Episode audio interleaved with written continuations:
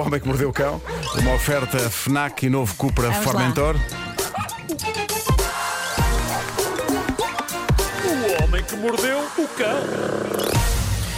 Título deste episódio: Fugiram os cães. Isto teve quase para não haver edição do Homem que Mordeu o Cão à conta disso. Magnífico. Rite, rite. Apanhaste um susto. Apanhei, tenho de vos contar. Uh, logo pela fresca. uh, Fiz exercício uh, pela semana, talvez pelo mês todo. As minhas cadelas apanharam o portão acidentalmente aberto e lá foram elas. E já não é a primeira vez que isso acontece. Mas por acaso, de todas as vezes que aconteceu, estava mais gente em casa e desta vez não, estava Estava sozinho. E o que se passa quando está mais gente em casa é que podemos dividir-nos na busca pelas cadelas, já que umas vezes elas vão para cima, outras vezes vão para baixo. Uh, por isso, hoje, estando sozinho, parecia um maluco uh, a ir para cima e para baixo, com a sensação de que se fosse por um lado elas iam afastar-se pelo outro. Pá, foi alucinante, foi alucinante. Uh, suei muito. Felizmente, a flor apareceu, a chiclete veio atrás dela. A chiclete só não vem atrás de mim. Ela obedece mais à sua amiga cadela do que ao seu humano. Portanto, enquanto eu metia a flor em casa, a chiclete ficou a alguma distância a olhar para mim com aquele ar de. Eu sei que a seguir vais querer meter-me em casa. Eu sei que a seguir vais querer vir atrás de mim. Mas também sabes que assim que esboçares a tentativa de vir ter comigo, eu vou desatar a correr em sentido contrário. E assim foi. Foi isso que aconteceu. Ah, eu virei para ela e ela entrou em modo. Ok, começou o jogo da apanhada.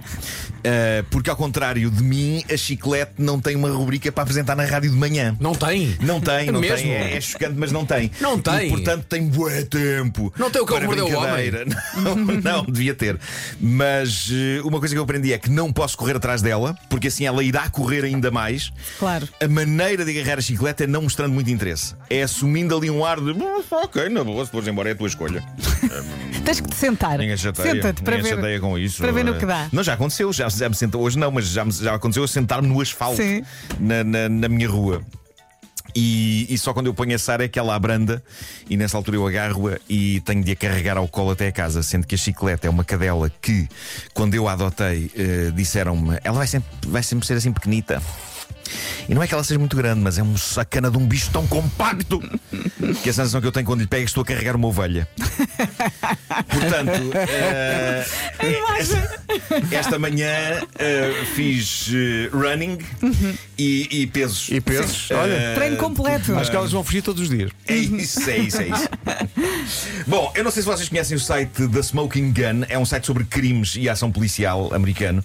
Geralmente são coisas grandes e sérias, mas há dias publicou uma notícia digna desta rubrica, só para que as pessoas percebam que o serviço telefónico de emergências, que na América é o 911, não serve para queixas sobre tudo. E o exemplo que eles deram foi fascinante. Parece que a semana passada alguém ligou para o 911 com a seguinte queixa: Olha, eu estou aqui num restaurante KPFC e numa caixa de 8 nuggets de frango recebi apenas 4.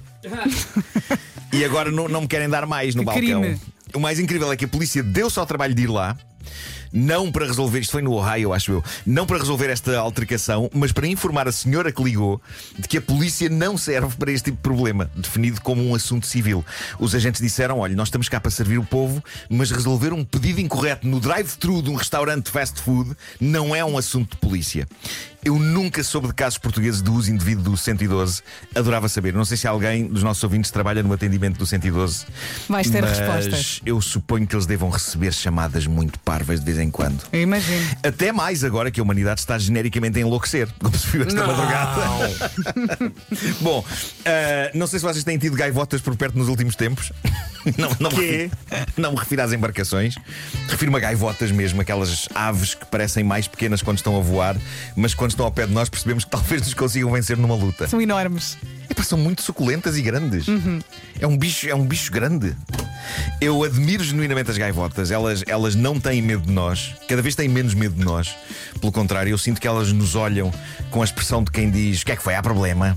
O, o lugar onde eu convivo mais perto com gaivotas é o terraço da zona de restauração do Centro Comercial Oeiras Parque. Eu não sei se lá foram almoçar, mas é incrível porque as gaivotas vêm ter ao parapeito daquela enorme varanda e ficam a olhar-nos com ar de quem diz: Dá-me comida, Catano! Ah, elas metem respeito. Eu não sei se elas nos ganhariam numa luta, mas sei que emanam uma aura, pelo menos, de quem nos arranca um olho na boa. E- e não vão à mesa? Não vão à mesa? Vão quase à mesa. Ah. Almoçar ali torna-se numa experiência de tensão. Elas não, Imagino. Elas não avançam diretamente para o nosso prato, acho que ainda não chegaram a isso, mas estão quase. Elas ficam só extremamente perto de nós, a fitar-nos nos olhos. Mas eu sinto que elas andam a ganhar terreno. Quando nós estivemos no Porto, Houve um dia em que eu vi uma cena incrível numa esplanada. Um grupo de jovens estava a comer, uma gaivota estava parada no tejadilho de um carro. Estava uma, comer uma gaivota? Ao pé deles. Não, não. não, não. A gaivota estava parada a olhar para eles. Ah, estavam tejadilho a comer carro. ponto. Estavam a gaivota, ponto. ok. E, e de repente a gaivota bate as asas e decide fazer um voo rasante sobre as cabeças e a comida dos jovens. E eles, aos gritos de pânico, parecia uma cena do clássico filme Os Pássaros do Hitchcock. As gaivotas estão passadas. E aparentemente isto anda a acontecer em mais sítios. Parece que em Veneza as gaivotas também estão doidas e parece que é uma coisa recente. Eu fui a Veneza há uns anos, não me lembro de ter problemas com gaivotas, mas parece que hoje em dia elas andam muito em cima das pessoas enquanto elas comem nas esplanadas e isto leva-nos à maneira como hotéis e restaurantes em Veneza estão a resolver o assunto. Parece uma maneira até divertida e não agressiva para com as gaivotas. Basicamente, o que eles dão nas esplanadas, para além das coisas normais que uma mesa de esplanada tem, guardanapos, sal, pimenta, etc., o que eles juntaram ao equipamento das esplanadas foi pistolas de água. Devidamente cheias de água, então a ideia é afastar as gaivotas disparando água contra elas. Não as magoa e, em princípio, afasta-as. E daí já não sei. Se calhar elas gostam. É,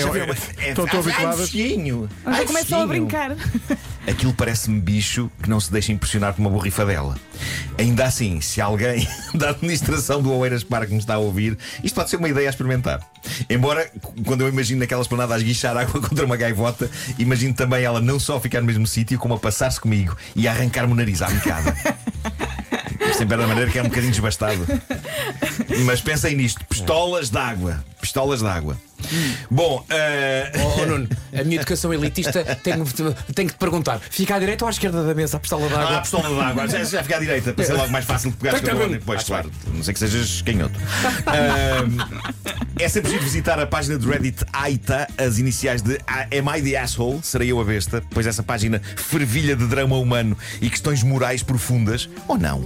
Mas é muito divertida. Esta história é fascinante. É contada por uma senhora que provocou um ataque de nervos e de irritação tremendo numa amiga.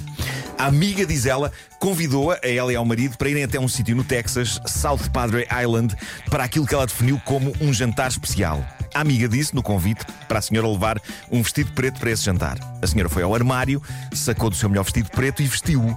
E em choque, apercebeu-se que o vestido preto já não lhe servia.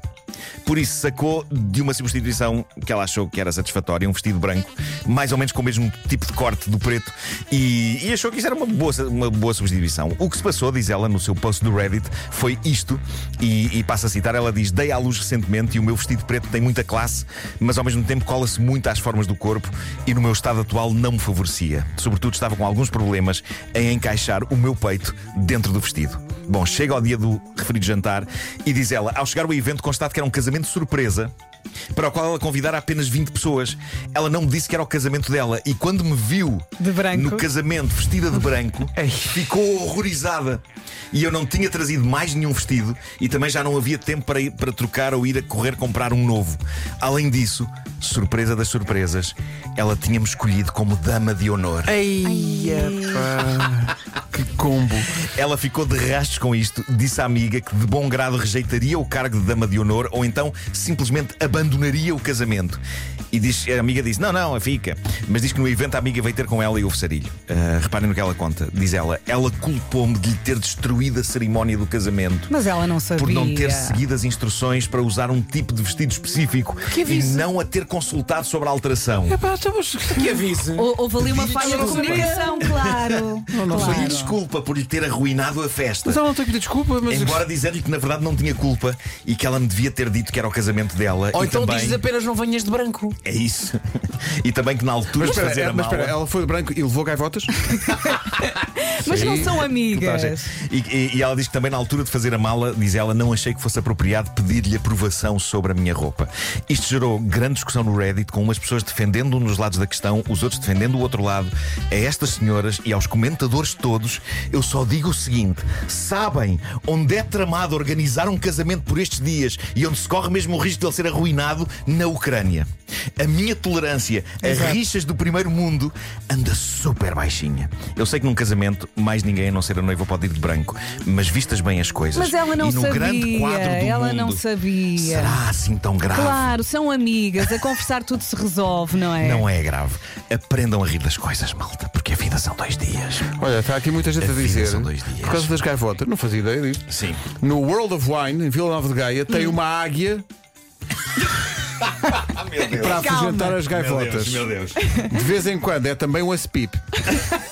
E há aqui pessoal a dizer que também há muito, muitos sítios no mundo Deve, deve ser lindo estar a comer enquanto se vê uma, uma águia a estraçalhar uma gaivota onde se à nossa dizem. frente. Também se diz que se usam, usam-se falcões também para afugentar. pois, pois. No aeroporto, por exemplo. No aeroporto, sim, para, aeroporto. para afastar a- que- que as, as gaivotas. É. Eh, no, olha, no Vasta Gama lançam um falcão para afugentar pomos. Isso já vi, é verdade. É, já vi, já vi, já vi. Mas quer o Sabes o que é que é falcão, quer as gaivotas, também largam qualquer coisa lá de cima de vez em quando. Sim, sim. Isso aí é tudo unânime, não é? Não. Tudo, unânime. Mas, Eh, mas faz o que é giro aqui é. eh, há um falcão que é, que, é, que é lançado para afugentar as gaivotas, não é? Quem é que é o falcão? É a alcunha do Miguel Oliveira. Não é, não é giro, bem imaginar. O Miguel é Oliveira à porta do imaginar o Vasta Miguel Gama. Show! Show! Com um guardanapo. Saiam Sai, daí! show! Com um guardanapo. Vão-se embora. Deixai as pessoas comer o bife da Portugália! Ou então afugentar as gaivotas, mas no, no lago do Campo Grande. Sim. Show! E as pessoas a querer estar ali sossegadamente nas suas gaivotas a pedalar. Na paz do Senhor. Sabes que há, gosto muito de expressões que o tempo passa e a tecnologia vai tomando conta Sim. do mundo, mas há expressões que não mudam. Por exemplo, show. Show, Não, show. nunca haverá sim, sim, melhor. show não muda. Se é para afugentar, show. Não, é para contra... Show must go on. E também, há pouco tempo, um amigo meu, ia- um amigo meu ia, na, ia na, na rua e alguém lhe tirou a carteira e começou a correr. E o que é que ele disse? Agarra que é ladrão. Ah, pensava que era o, o tradicional repente- ó da guarda. Eu gostei muito do. Aga- O que é que disseste? Disse agarra que é ladrão. E eu disse, sério? E o século XVIII ligou de volta? Não está nada, pessoas na rua. Biltre! Biltre! O Homem que Mordeu o Cão foi uma oferta FNAC, O homem que mordeu o cão. onde encontra todos os livros e tecnologia para cultivar a diferença e também uma oferta do novo Cupra Formentor com motores de 150 a 390 cavalos.